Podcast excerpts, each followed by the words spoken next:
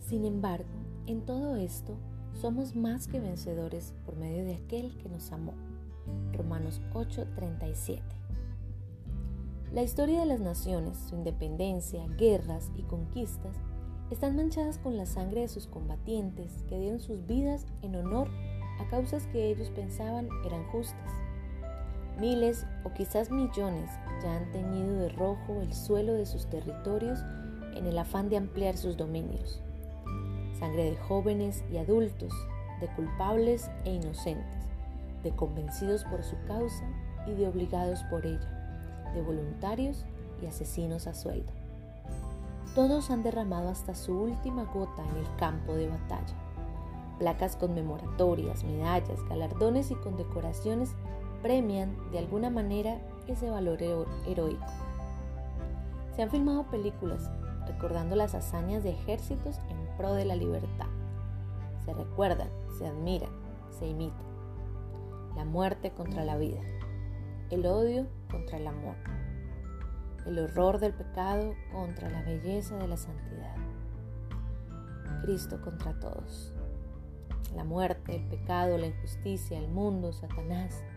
Peleó solo, desamparadamente solo, colgado entre el cielo y la tierra soportando sobre su persona el maltrato, la burla y principalmente tu pecado y el mío, desamparado hasta de su Dios.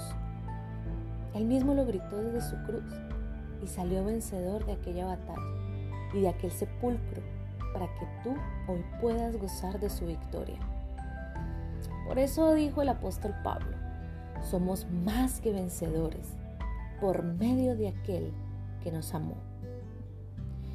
Entonces, ¿por qué vivir derrotados? ¿Dejas que otros te venzan?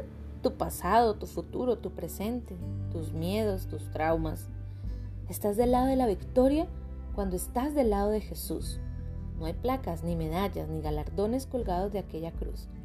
Pero en los corazones de los que hemos comprendido su victoria, brilla el emblema de su amor y la esperanza de conquista final en el cielo con cuerpos glorificados amigo que me escuchas, esa fue la mayor de las batallas y la mejor de las victorias.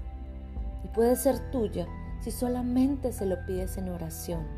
Recibes a Jesús y crees en tu corazón que Dios le levantó de los muertos. La batalla más grande que la historia haya presenciado se libró en una montaña con forma de calavera hace más de dos mil años.